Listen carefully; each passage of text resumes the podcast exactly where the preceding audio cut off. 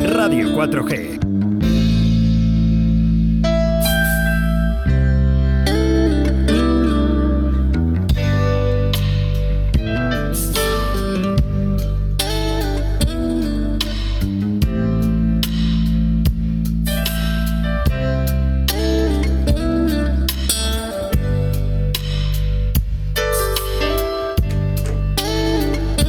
Como habíamos anunciado, ya está en nuestros estudios Rafael Velasco, concejal de urbanismo de, Arroyo de la Encomienda. Me ayuda Rubén Martín. Javier, buenas. Javier, eh, digo Oscar, perdón. Eh, bueno, todos los días. buenos días, ¿todo bien? Muy bien. Bueno, vamos eh, a hacer las preguntas de nuestros oyentes eh, al concejal de urbanismo. Sí, eh, Rafa, buenas, buenos días. Rafael Velasco, concejal de urbanismo y medio ambiente del Ayuntamiento de Arroyo de la Encomienda. Creo que tiene que quiere dirigirse a un sector muy concreto que lo está pasando mal y a partir de hoy creo que un poquito peor, pero esperemos que sea lo mínimo posible. Rafa, buenos días. Buenos días, Rubén. Encantado de estar en tu programa y además te agradezco que, que establezcas este canal entre la ciudadanía y, el gobierno de Arroyo, porque yo creo que es bueno para los dos. Es decir, ellos pueden plantear sus dudas y nosotros recibir esa retroalimentación que nos hace falta. Sí, yo creo que lo que se pretende desde Radio 4G es acercar un poco eh, el ayuntamiento al vecino, ¿no? Eh, tu ayuntamiento responde, es el, entre comillas, ¿cómo se llama la este apartado? La sección, exactamente. Y, bueno, pues... Bueno, pues yo quería, en primer lugar, tener un recuerdo para, para los hosteleros que lo están pasando Los hosteleros de Arroyo saben que desde el ayuntamiento estamos haciendo todo lo posible para, para que solventen esta, esta crisis en las mejores condiciones posibles. Hemos retirado dinero de urbanismo, de cultura, para poder dar ayudas. Y quiero apelar también a, la responsabilidad personal, es decir, eh, la Junta, el Gobierno, pues eh, cierra la hostelería, cierra los centros deportivos, pero ellos están pagando la culpa de todos todos estamos, somos eh, culpables de estar donde estamos y todos tenemos en nuestra mano el mejorar esta situación, apelando a la responsabilidad personal, a mantener distancias. Entonces, bueno, pues mucho ánimo a los hosteleros, que sepan que aquí en el ayuntamiento siempre saben que vamos, van a tener eh, un apoyo y al resto de ciudadanos pues que se den cuenta de lo que está pasando y que tomen las medidas personales para que esto eh, cambie radicalmente. Por otra parte, creo que Arroyo está bastante bien y da más rabia todavía porque no, no, no, no se, hubiera sido necesario llegar a estos extremos. Mucho ánimo. Bueno, quiero recordar que todavía eh, podemos hacer eh, algunas eh, preguntas presentes, más las que ya tenemos durante toda la semana, en las que hemos estado haciendo esa referencia, que ibas a estar aquí en el día de hoy, a través de nuestro número de teléfono 681072297 y estaremos atentos también a las redes sociales. Sí, eh, tenemos unas cuantas preguntas, alrededor de unas 20 preguntas y están llegando más todavía. Pero bueno, intentaremos no aburrir a la gente, eso es lo más primordial y yo creo que, Rafa, bueno, pues yo creo que lo tiene todo, vamos, que mm, pudimos asistir al pleno el pasado día, el último día, el miércoles de, de, octubre y bueno, pues muchas de las preguntas que se formulan yo las pude escuchar in situ en, en el pleno y yo creo que, bueno, pues eh, son, son unas preguntas coherentes, quitando una que se sale un poco fuera del tiesto. Las demás yo creo que son lógicas y bueno, pues tiene su, su, cercanía hacia el ciudadano. Si quieres, Rafa, comenzamos. Tenemos una que es un audio eh, que dura un poquito, pero bueno, yo creo que el señor o el chico no lo dice enfadado, sino bueno, pues es un poco para tener en cuenta. Constructivo, nunca mejor Constructivo, además, de verdad, constructivo, sí. Muy buenas, mira, soy un vecino de Sotoverde. Llevamos aquí viviendo alrededor de unos ocho años ya. Y, quería hablar del, parque que tenemos al lado, en la calle Salero Serval. Eh, el tema es que en todo el tiempo que llevamos aquí viviendo, nunca se ha iluminado ese parque. Ninguna de las farolas que hay en ese parque funcionan. Entonces, bueno, es bastante problema porque en cuanto cae la noche, que es muy pronto, eh, ya no se puede salir por ahí con los niños, ni se puede salir para nada. Entonces, bueno, eh, hace años vimos que, te voy a decir, alrededor de siete años vimos que las tapas estaban abiertas y para mí que robaron el cableado. Eh, bueno, pues nadie se ha ocupado de ello en todo este tiempo y, parece que va a seguir así tiempo. Entonces nos gustaría un poco que se solucionase el tema. Aparte, este año ha habido un incendio en ese mismo, en ese mismo parque, en toda la loma que tiene al lado. Esa loma en un principio estaba proyectada como zona verde. De hecho, tuvo montado el riego por goteo. Tuvo montado todo tipo de, de riego para ser cuidado y para mantenerse corto y verde. Mm, la realidad es que no se ha cuidado nunca. Los cardos han llegado a medir hasta dos metros de altura. Y mira, este año ha habido un incendio. Por suerte no estaban altos, entonces el incendio no llegó a nada. Pero realmente está prácticamente abandonado. Nos gustaría saber qué va a pasar con eso. Muchísimas gracias. Bueno, pues muchas gracias. Eh, vamos a contestar primero al tema del Parque Salero Serval.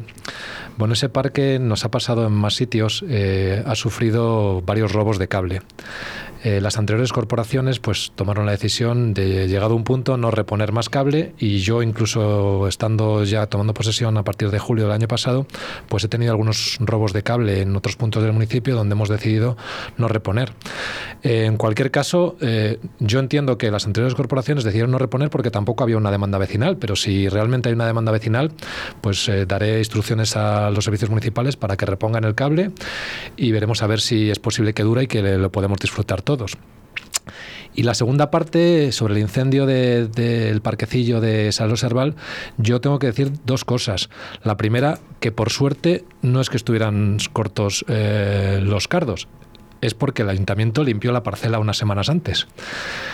Eh, lo segundo es que no fue mala suerte el hecho de que hubiera un incendio. Allí se alguien, unos, ciudadanos, unos vecinos prepararon una comida y alguien debió tirar una colilla al suelo o un encendedor o lo que fuera porque allí había restos de, que habían estado comiendo y bebiendo eh, determinadas personas. Entonces, eh, la suerte en estos casos existe, pero, pero es verdad que, que solo es una parte. Hay un plan para, recuperar esa zona. No vamos a poner zona verde, no vamos a poner, perdón, eh, césped porque es un talud y el jardinero municipal está trabajando en, arbustiva y, y árboles. Es verdad que hace unos años la información que yo tengo es que se se proyectó unos árboles, se proyectaron unos riegos, pero nos pasó lo mismo que con el cable, que los riegos fueron robados, eh, rotos por perros y al final pues el ayuntamiento decidió no tirar para adelante. Entonces vamos a hacer otro intento, eh, ya hay una, una decisión firme de, de, recuperar esa zona, pues con eso, con arbustiva y con árboles y esperemos que quede, primero que tengamos presupuesto, que es un momento delicado y segundo pues que cuando, cuando esté terminado pues que quede bonito y a disposición de todos. Pues bien, yo creo que queda más bien que contestada a la hora de espera, pero bueno, contestado ha quedado. Eh, más preguntas eh, que nos llegaron a través de nuestro Twitter. Eh, sí, tenemos un montón. estoy aquí que no sé ni por ni por dónde empezar, pero bueno. te, dejo aquí una si quieres de WhatsApp que ha llegado sí, ahora mismo. una de WhatsApp que es de audio, creo, ¿no? no, dice, bueno, esta es la de audio es una reivindicación a lo que has dicho de la hostelería, ¿vale? Pero bueno, la pondremos luego en el programa. Dice, hola, buenos días. Me gustaría saber cómo va el tema de la construcción de unos edificios en los terrenos de la antigua Cartisa. ¿Cuál es el proyecto y cuánto tiempo estima que empezarían las obras? Muchas gracias. Bien, pues eh, lo que pasó con estos, lo que la trayectoria de este, de este solar es que eh, en el momento que pasamos de 20.000 habitantes se incrementa un 25% la edificabilidad disponible en los solares. Entonces la anterior corporación pues gestionó el proyecto, el, promotor privado presentó un proyecto y existían dos posibilidades. Ah, con la cantidad de metros cuadrados que tienen o se ponen en torres con lo cual queda espacio libre debajo o se ponen en edificios bajos y queda colmatado todo el suelo. Entonces ya avanzó la anterior corporación la posibilidad de, de aprobar el proyecto con con dos torres de 13 alturas y una torre de 10, que serían de viviendas de protección, oficial. Y nosotros lo refrendamos en el primer pleno del, de nuestra legislatura. El estado actual del proyecto es que eh, esas, esas modificaciones del plan general requieren la aprobación de la Junta y está ahora mismo aprobándose la Junta. Se estima que normalmente estos expedientes suelen durar alrededor de un año y el planteamiento es que esperemos que, según, según estamos viendo, que para finales del 2021 primeros del 2022 puedan empezar las obras, que ya digo, son dos torres de, de 13 alturas, una torre de 10, una, zona comercial y zonas eh, libres eh, y verdes eh, en los bajos. Bueno, contestada queda, ¿no? Yo creo que está, está bastante claro. Seguimos más o menos por el orden que han llegado las preguntas. Mira, nos pregunta, bueno, vamos a decir aquí un poco los nombres, porque hay varias personas que preguntan, hacen varias cuestiones, ¿no? Jordi El Litri, ¿le podéis preguntar si va a entrar gente decente en el ayuntamiento o seguirá? Bueno, pues esta es una pregunta un poco que la que menos, eh, la que comentábamos antes, ¿no? Que venía así a cuento. Yo creo que como ha habido subvenciones a través del ayuntamiento, que yo creo que es a lo que se refiere, y ha entrado gente, afortunadamente, por un periodo de seis meses o un año, lo que sea, pues él piensa que están puestos a dedo. Con lo cual tenemos aquí el concejal para que conteste en nombre de todos, yo creo. Sí, bueno, el... Eh, a raíz de, la pandemia, y bueno, y, aunque no hubiera habido, pandemia, se hacen planes de empleo regularmente en el Ayuntamiento de Arroyo para un poco para ayudar a desempleados y se cofinancian con la Junta de Castilla y León. El 80% de la gente que entra viene a urbanismo porque tenemos una cierta carencia de personal. Estamos, tenemos tres personas en plantilla municipal para arreglar todas las, calles del municipio y son muy escasas. Entonces vienen, ahora mismo han entrado más de 20 personas con este preplan. Eh, la selección la hace el ECIL nosotros simplemente mandamos los requisitos, necesitamos tantos peones, tantos jardineros, tantos oficiales y el decir nos manda la gente que, que cumple esos requisitos y, empiezan a trabajar. Es decir, aquí no hacemos ningún tipo de selección ni tenemos más interés que que se favorezca a los vecinos del municipio y que, y que trabajen lo, lo mejor posible. En ese sentido tengo que decir que teniendo en cuenta que pues estas veintitantas personas que han entrado, pues unos son panaderos, otros son eh, camareros, otros pues están haciendo un buen trabajo. Hay que tener comprensión con ellos que no han trabajado nunca en construcción y yo creo que están arreglando bastantes deficiencias de, que veníamos arrastrando en el municipio. Bueno, y al fin y al cabo se da trabajo, que son gente que está parada, que lleva, que tiene que cumplir unos requisitos para que la administración los pueda contratar, ¿no? Esto es, eh, realmente nosotros tenemos carencias, que tenemos que tenemos necesitamos mano de obra y hay y hay vecinos del municipio que están desempleados y el ECIL tramita todo esto y yo creo que es satisfactorio para, para todas las partes. Claro. Eh, más preguntas. Natalia de Frutos. Bueno, eh, Natalia tiene muchísimas dudas. Te lo vamos a decir. ¿eh? Natalia, entre Natalia y otro compañero que, bueno, compañero, Angelín, el del 84, lo han acaparado todo prácticamente. Bueno, vamos a ver. Vamos, vamos con ello. Carril bici. Es una pena que mis hijos tengan que ir por la acera desde la flecha, porque el ayuntamiento solventó la papeleta del carril bici poniendo unas señales en una carretera principal. ¿Para cuándo un enlace decente para poder ir con los niños hasta la, la zona de La Vega? Vale, yo creo que aquí está mezclando dos cosas. Es decir, el ayuntamiento hizo un, carril bici que señalizó hace tres años, que recordar, porque no existía espacio en Aranzana para hacer ese carril bici. Es muy curioso que ese, esos puentes de Aranzana se inauguraron con una bicicletada hace ya ocho años y no se, dejaron, no se dejó previsto un carril bici. Entonces, tenemos una carencia de que no, no tenemos más espacio. Entonces, eh, el, el carril bici de Avenida Aranzana, en principio, no hay previsto tocar nada. Otra cosa es el acceso a la Vega. Yo uso bastante la bici y el acceso a la Vega, eh, yo lo que hago es que bajo por la calle Industrias, que es un, es un tramo de unos 100 metros, que es, que es, un, es, es, calzada, pero bueno, son 100 metros y si no se puede bajar por la, por la acera. Y a partir de ahí venía Salamanca y, el acceso a, al Parque de la Ribera permite ir en carril bici hasta Arroyo. Entonces, yo creo que en ese sentido y mucha gente lo usa.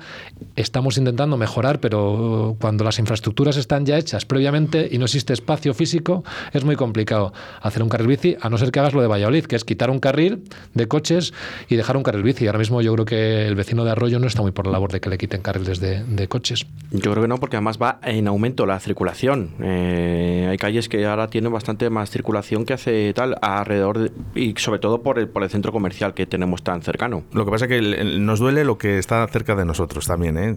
porque tenemos otro, otro mensaje que ahora le leeremos y, ya sabéis por qué lo digo. Vamos a ir con otro mensaje de, de, de, Natalia. Natalia que... Bueno, vamos, vamos a ir con este mensaje que además nos había dicho, nos había dicho este chaval, eh, que se llama Jesús, dice, ¿qué pasa con los camiones y demás transportes pesados y la accesibilidad? Ya que existen unas normativas y señales de que no se puede circular, no estacionar en todo arroyo de la encomienda. Y sin embargo, en Vega Magia en Mega Magia. María. esta- María. Ma- María, ah, vale, es que me he puesto eso. Estacionan vehículos de gran tonelaje. ¿Y qué pasa con Helios? ¿Tiene un permiso especial para que descargue a las 6 de la mañana?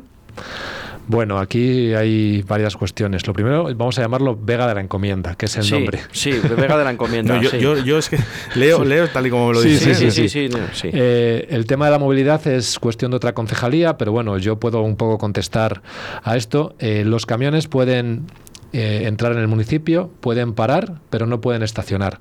Tenemos varios problemas en Vega de la Encomienda menos, pero sobre todo en los entornos de, de Río Shopping.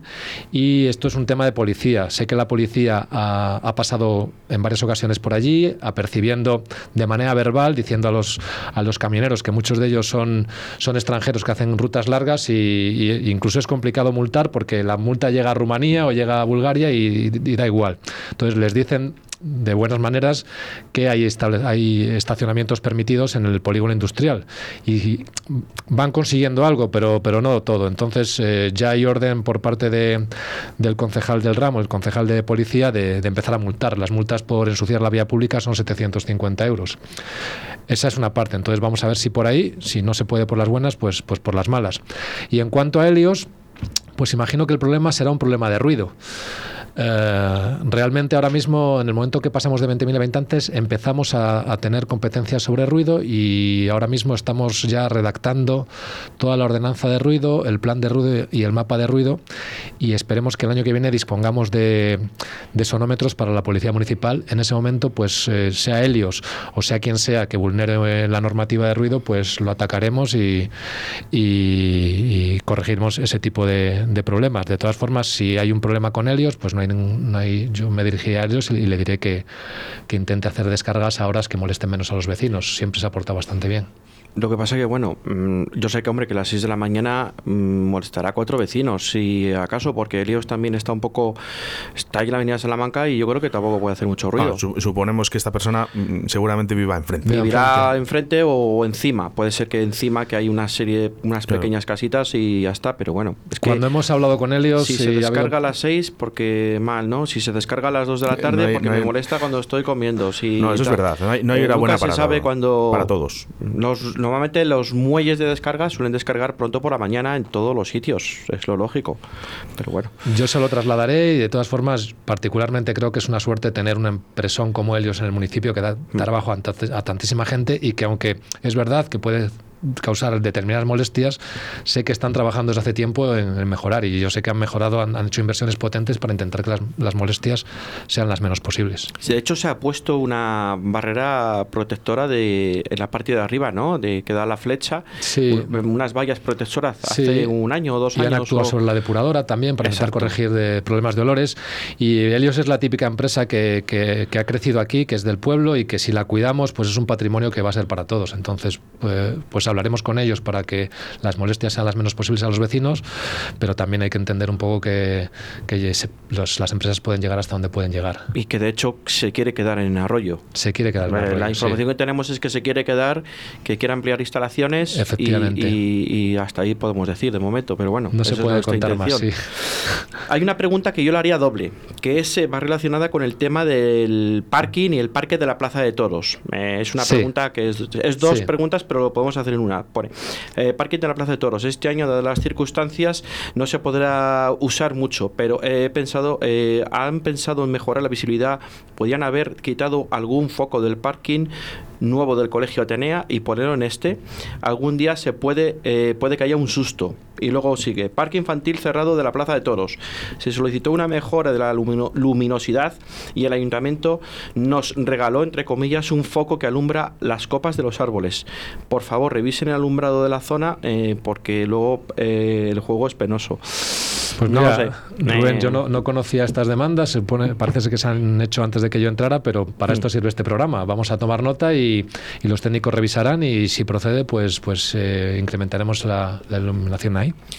Rafael, tenemos aquí otra que dice parque canino pequeño, parques infantiles pequeños, ¿para cuándo un gran parque en el que poder disfrutar paseando carril bici, pista de patinaje, ejercicios para mayores, zona de pipicán para correr con los perrines? Eh, Bueno, ¿Hay algo proyectado? ¿Hay algo que en a mente? ver, estamos en la misma situación que los carriles bici. La flecha lleva pues 60 años aquí y es lo que es, no hay más espacio que el que es, no es como cuando se hace un barrio nuevo como puede haber sido Las Lomas, Sotoverde, incluso eh, La Vega, que se puede planificar. El ayuntamiento no dispone de espacio, más espacio que el que, el que hay, porque ya viene colmatado previamente. La flecha era un núcleo con un montón de casas y se ha hecho. Estamos intentando mejorar las pocas instalaciones que tenemos y el pipicán de, de la flecha es pequeño, pero pero lo hemos mejorado y no, no hay muchas más posibilidades dentro de la flecha. Es posible que algún día el sector, eh, creo que es el uno, el de arriba del todo, se pueda desarrollar, el que está antes de la rotonda de, de entrada desde, desde la ronda, pero ahora mismo, mientras no se desarrolle ese sector, pues eh, el, el suelo que hay es el que hay y están las condiciones que hay. No podemos poner un parque canino en la puerta de cada, de cada barrio ni ni carril bici porque, porque el planeamiento ya está hecho previamente. Entonces, lo mejor que podemos hacer es adecuar las instalaciones que vamos teniendo y mantenerlas lo mejor posible. El planteamiento, además del, del Pipicán, se ha hecho una inversión hace poco. Ha salido en, el periódico de aquí, del Nuevo Arroyo, y ha salido también en, en las redes sociales. Se ha hecho una se ha decentado digamos, el pipicán de, de la flecha. Sí, sí, ese se está hablando. Que, sí, el pipicán de la flecha estaba, yo creo que bastante dejado a la mano de Dios y hemos hecho una actuación para que sea más, más cómodo. Se han puesto unas terrazas para que, para que cuando llueva la escorrentía, porque está en pendiente, no arrastre tanto la tierra. Se han puesto plantas nuevas, se ha puesto un arenero para los perros y, y un bebedero para los pájaros. Y la sensación que yo tengo cuando lo, lo, hemos, lo hemos abierto es que la gente está bastante contenta. Es verdad que, sobre todo los que tienen perros grandes, les gustaría tener más, más espacios, pero no hay, no hay suelo público para hacer más cosas en, la flecha. Está bastante colmatado ya. Hay una que va sobre el, tema de la Casa de la Música, eh, que se salió también el pasado viernes. Sobre la Casa de la Música, se va a proceder a una adecuación de toda la zona y se inaugurará apareciendo un vertedero. Eh, y ya de paso, eh, la casita para cuánto. Bueno, aquí hay dos cosas. Ya aprovechan, ¿eh? Yo creo que hay determinadas palabras que no se usan, son demasiado rimbombantes y no tienen un buen uso. Eh, yo he estado en vertederos y es una palabra bastante fuerte para ponerlo al entorno de la Casa de la Música. En cualquier caso, la Casa de la Música tiene incluida dentro de la obra la urbanización y va a quedar bastante bien. Y el ayuntamiento está proyectando ahora mismo, lo dijo en pleno el otro día el alcalde, pues la, adecuación de la antigua depuradora para hacer, eh, para hacer, para dejarlo un poco mejor. Eh, este año, además de eso, eh, hemos cambiado la valla de la antigua depuradora que ya la gente no se acuerda, pero era una valla metálica que colgaba sobre el paseo y corría riesgo la gente de, engancharse. Lo que pasa es que hacer las cosas y ya cuando ya está puesto bien, ya la gente no se acuerda de cómo estaba antes. Pero bueno, esa, sí que hay planes de que quede, yo creo que va a quedar un entorno precioso. Y en cuanto a terminar la Casa de la Música, pues la obra está prácticamente terminada. Lo que pasa es que estas son las cosas que pasan cuando se hace, se toma una decisión política de hacer un edificio en una zona sin urbanizar. La obra está terminada, pero no tenemos conexión eléctrica, porque no está hecha la urbanización y digamos que el, anterior alcalde decidió hacer un edificio en medio del campo. Entonces el edificio está terminado, pero no tenemos eh, línea eléctrica. Estamos en conversaciones con Iberdrola para que agilice todo lo que pueda eh, esa, esa, conexión, pero ya es algo que no depende del ayuntamiento. Hay un promotor privado que está desarrollando los terrenos de, de la antigua Smurfit, pero tampoco depende del ayuntamiento. Cada uno lleva sus plazos y, la verdad es que tenemos que estar muy agradecidos de que en el entorno actual de incertidumbre no solo la obra no se ha parado, sino que se sigue avanzando. Entonces, eh, yo espero que, podamos eh, recepcionarla antes de final de año, pero no está ahora mismo en nuestras manos. Hablamos eh, otra de las preguntas. Dice, ¿ha pensado el ayuntamiento solicitar un enlace a la BA 30, dirección A62, desde la rotonda del Aldi? Bueno, el, ayuntamiento ha solicitado las anteriores corporaciones bastantes enlaces a la, a la VA30 y a la A62, pero ahora estamos en otro escenario. Ahora mismo el Ministerio de Fomento ha proyectado un tercer carril para la 62 que nos va a afectar gravemente a Arroyo. Entonces no cabe solicitar nada más que eh, alegar lo que estemos de acuerdo o en desacuerdo a ese proyecto. Y quiero que los vecinos sepan, porque es muy importante que ese proyecto lesiona gravemente los intereses de Arroyo. De momento, Tú y yo, Rubén, que vivimos en la flecha, nos quedamos sin salida a la, a la 62. Tendremos que bajar hasta el puente de la Hispanidad y luego coger la, la carretera de Valladolid, la que sube, la avenida Zamora. Los que viven en Arroyo meten todo el tráfico del, del carril de servicio, de la vía de servicio, a la rotonda de la vaca con los problemas de tráfico, que puede haber con camiones que necesitan radios de giro amplio y que eso no da para, para, ahí. En la zona tanto de Arroyo como incluso en Sotoverde hay problemas de ruido. El nuevo instituto no se contempló por parte de, de los que proyectan el, el, tercer carril por parte del Ministerio y está a menor distancia de la que la ley establece para, por temas de ruido. Y, y además eh, nos implicaría que las, las, incorporaciones a la VA, VA30 y a Arroyo eh, tienen muy poca distancia entre ellas y menos de lo que manda la normativa y podía, ser, podía dar lugar a, a, accidentes. Es decir, un coche que sale tiene que tener un espacio para incorporarse a la autovía y, otro, y el que entra tiene que tener otro espacio. Eso se ha, no se ha tenido en cuenta. Entonces, todo esto hemos alegado desde el Ayuntamiento de Arroyo, nada más entrar esta corporación, nos cayó esto, lo hemos alegado y estamos hablando con el Ministerio y si no es posible que, que, que, que se llegue a un acuerdo, pues habrá que tomar medidas que impliquen a la ciudadanía, porque esto es un interés de todos. Yo creo particularmente que la mejor solución, la más económica y la de para siempre, es una variante por encima del páramo. Los estudios que tenemos nos dicen que más pronto o más tarde, aunque se haga este tercer carril, va a haber que hacer una variante. Lo que pasa es que estiman que habría que hacerla de aquí a 20 años. Hágase ahora, nos quitamos, yo creo que es un error el, el soterramiento por la, en Simancas, que tú vayas a 120 por una autovía y de repente te encuentres un túnel que tengas que bajar a 80.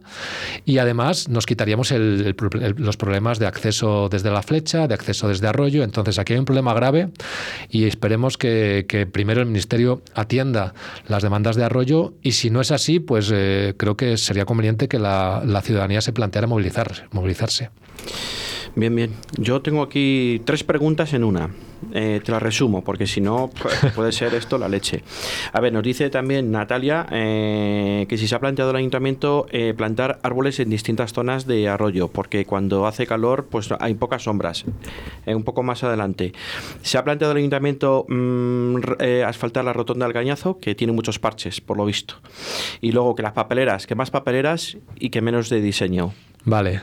O sea, eh, son tres preguntas, pero te las resumo en una porque si al final... Lo... Yo te voy a tener que contestar las tres. Sí, sí, sí. Así lo hacemos. Bueno, pues eh, la primera es eh, sobre sobre la, uh, las, sobre los, los árboles, los sobre árboles. las sombras. Bueno, hemos, hemos hecho el ayuntamiento sigue plantando árboles. Este año hemos plantado árboles en Doña Juana, hemos plantado árboles en la, en la glorieta de premios Nobel y constantemente se está plantando árboles porque además entendemos que es la gran riqueza que, que va a traer el siglo XXI a, a, los municipios. El árbol es, es, el árbol es, eh, es un elemento natural que da sombra, que da frescor, que genera mucho oxígeno, al contrario que el césped, el, el césped genera 10 veces más eh, CO2 que el, que el, oxígeno que genera, porque el césped hay que, hay que cortarlo cada semana y la moto, eh, la, cortadora de césped está echando humo. Entonces, el, césped hoy en día está considerado como algo completamente antiecológico. Sin embargo, los árboles,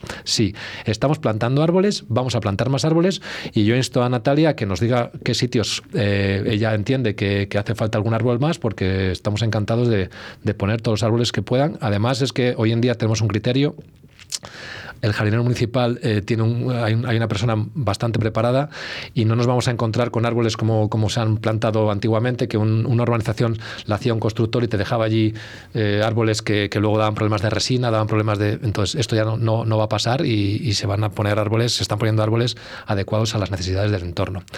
El tema de, de las papeleras... Voy a, voy a contestar primero las papeleras y luego a la, a, sí, a la glorieta. Sí, sí. Bien, las papeleras... Eh, pues mire, se va a encontrar con un concejal que está intentando quitar todas las papeleras que puede. Porque, eh, primero, las papeleras tienen varios problemas. El primero es, las papeleras no evaporan la basura. Hay que pagar a alguien para que vaya a recoger esas papeleras. Cuanta más papeleras haya, más dinero nos cuesta. La segunda es que esas papeleras, a día de hoy, están siendo completamente vandalizadas en muchos puntos del municipio. Nos está costando un dineral reponer papeleras que hay gente que le gusta romper papeleras y pues tenemos todas las semanas tres o cuatro papeleras tiradas. Y en tercer lugar, eh, a mí me gustaría un poco apelar al civismo de la gente. Eh, vamos a tener un municipio tan limpio como queramos nosotros.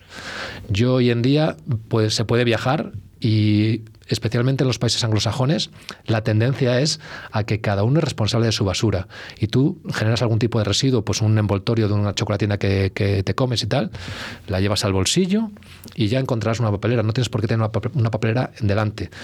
Eh, con el tema de la pandemia nos ha pasado otra cosa, hemos descubierto otra cosa, y es que eh, las urracas y estos pájaros se meten en las papeleras y buscando comida y sacan la basura y la esparcen. Entonces, digamos que eh, no soy muy partidario de las papeleras por el sobrecoste que, está, que están ocasionando. Vamos a mantener las que hay, vamos a poner en aquellos sitios que, veamos que hagan falta, pero yo me gustaría instar a, los vecinos a que, a que hagan una mejor gestión de sus residuos porque esos son costes del ayuntamiento que al final pagan ellos y que se puede dedicar a otras cosas. Me voy a, contar una anécdota muy rápida para que, porque yo creo que está todo ligado. Eh, hace unos años estuve, estuve en un país, estuve en Nueva Zelanda, durante un mes, no encontré ni una sola papelera en Nueva Zelanda. Ni una sola. Es un país que hoy en día es el modelo de ecología, de sostenibilidad, y es un país que, para que la gente lo sepa, a día de hoy están todos sin mascarilla y haciendo vida completamente normal, porque la ciudadanía asumió sus... Eh, primero, las órdenes por parte de, los dirigentes fueron, fueron concretas, concisas y claras, Jacinda Arden, la primera ministra, y la ciudadanía es una ciudadanía que está acostumbrada a asumir responsabilidades. Tú no vas a encontrar en ningún sitio de Nueva Zelanda y de países anglosajones y de Alemania a gente que tiene cosas al suelo. Entonces no hay que pagar a nadie para que lo recoja. Y entramos en la glorieta del cañazo. Hay problemas eh, de asfalto en la Glorieta del Cañazo, en la calle Picones, en la calle en Hernando de Soto, en muchas partes del municipio. Pero el ayuntamiento no es una fábrica de fabricar, no es una máquina de fabricar dinero. Si dedicamos un montón de dinero, por ejemplo, ahora mismo hemos sacado un, pliego nuevo de, jardinería, de limpieza. El pliego de limpieza es un 50% más de dinero que lo que estaba anteriormente. Pues eso es dinero que dejamos de destinar a otras cosas. Y entre otras cosas, pues eh, el, el poner eh, poner zonas verdes, el arreglar las calles, este tipo de... Entonces yo aquí apelo un poco a la responsabilidad de los vecinos. Eh, el otro día hablé de vecino y ciudadano. El vecino es el que paga sus impuestos y el ciudadano es aquel que se compromete con el entorno en el que vive. Los vecinos de Arroyo, los ciudadanos de Arroyo pueden tener el mejor pueblo del mundo, está en sus manos. Y durante la pandemia han demostrado ser gente bastante responsable porque nuestros niveles de contagio han sido muy por debajo de Valladolid y de, los pueblos del entorno. Y eso es responsabilidad de los vecinos. Si siguen con esa línea de responsabilidad y no tiran cosas al suelo y dejan las basuras en los contenedores como deben y este tipo de cosas, nos vamos a ahorrar un montón de dinero que es su dinero y que podremos emplear en arreglar las calles, en hacer actividades culturales, en un montón de cosas. Yo estoy tota-, totalmente de acuerdo con lo que acaba de decir. es inopinable de que cuanto más limpios seamos, eh, mira, menos gastos para el ayuntamiento y dará ese dinero para hacer otro tipo de cosas. Es cívico, eso es cívico. Más, Oscar. Eh, no, lo tengo aquí ahora. Ah, vale, lo tengo yo. No te preocupes. A ver, una pregunta que habla sobre el tema de la conexión de la flecha al polígono de las raposas. Que si es tan difícil ponerse de acuerdo el Ayuntamiento de Valladolid y el Ayuntamiento de Arroyo para. Bueno, yo creo que, que esto viene, viene ya de hace muchos años, esta conexión. Y antes porque había una, otro alcalde en Valladolid. Ahora porque ahí esté, al final, bueno, no lo sé. No os cuentas. Por no meterme muchos jardines, voy a decir lo hemos hablado y no se va a hacer. de momento, seguiremos intentándolo. Vale, eh, otra cosa. Camino Zaratán, frente a la calle Rodastillo. El territorio de anda, eh, no ha costado nada para hablarlo un poco. Bueno, es un poco lo que hablábamos antes, ¿no? Sobre el tema de los paneles de, mm, que no ha costado nada, quiere decir sobre la, marquesina que se ha puesto del autobús, que ah. se ha pedido permiso al Ayuntamiento de Valladolid. Ha costado un año ha costado, de trámites para poner una marquesina. Ha, sido trabajo de, la Concejalía de, Policía y Movilidad y han, estado un año hasta que han conseguido tener los permisos para poner esa, marquesina en suelo de Valladolid. Vale, eh, Ayuntamiento de Valladolid y Arroyo. Eh, ¿cuántas, eh, menos, cuantas menos entradas y salidas haya directas, mejor. Son 200 metros pero yo creo que nunca lo veremos. Es la marquesina del bus eh, recientemente instalada eh, y sigue. Bueno, pues la pregunta de antes ah. y tal. Bueno, eh, más cosillas y para ir terminando ya un poco. ¿Ha pensado el ayuntamiento en crear un plan de mejora medioambiental fomentando la instalación de placas solares tanto en edificios públicos como en viviendas? Vamos a ver, aquí hay dos partes. edificios públicos es una cosa, viviendas es otra. El ayuntamiento en viviendas no tiene disponibilidad para dar subvenciones a día de hoy porque, ya digo, el dinero no es eterno, no, lo fabricamos para dar subvenciones a, particulares para que monten unas placas en, su vivienda.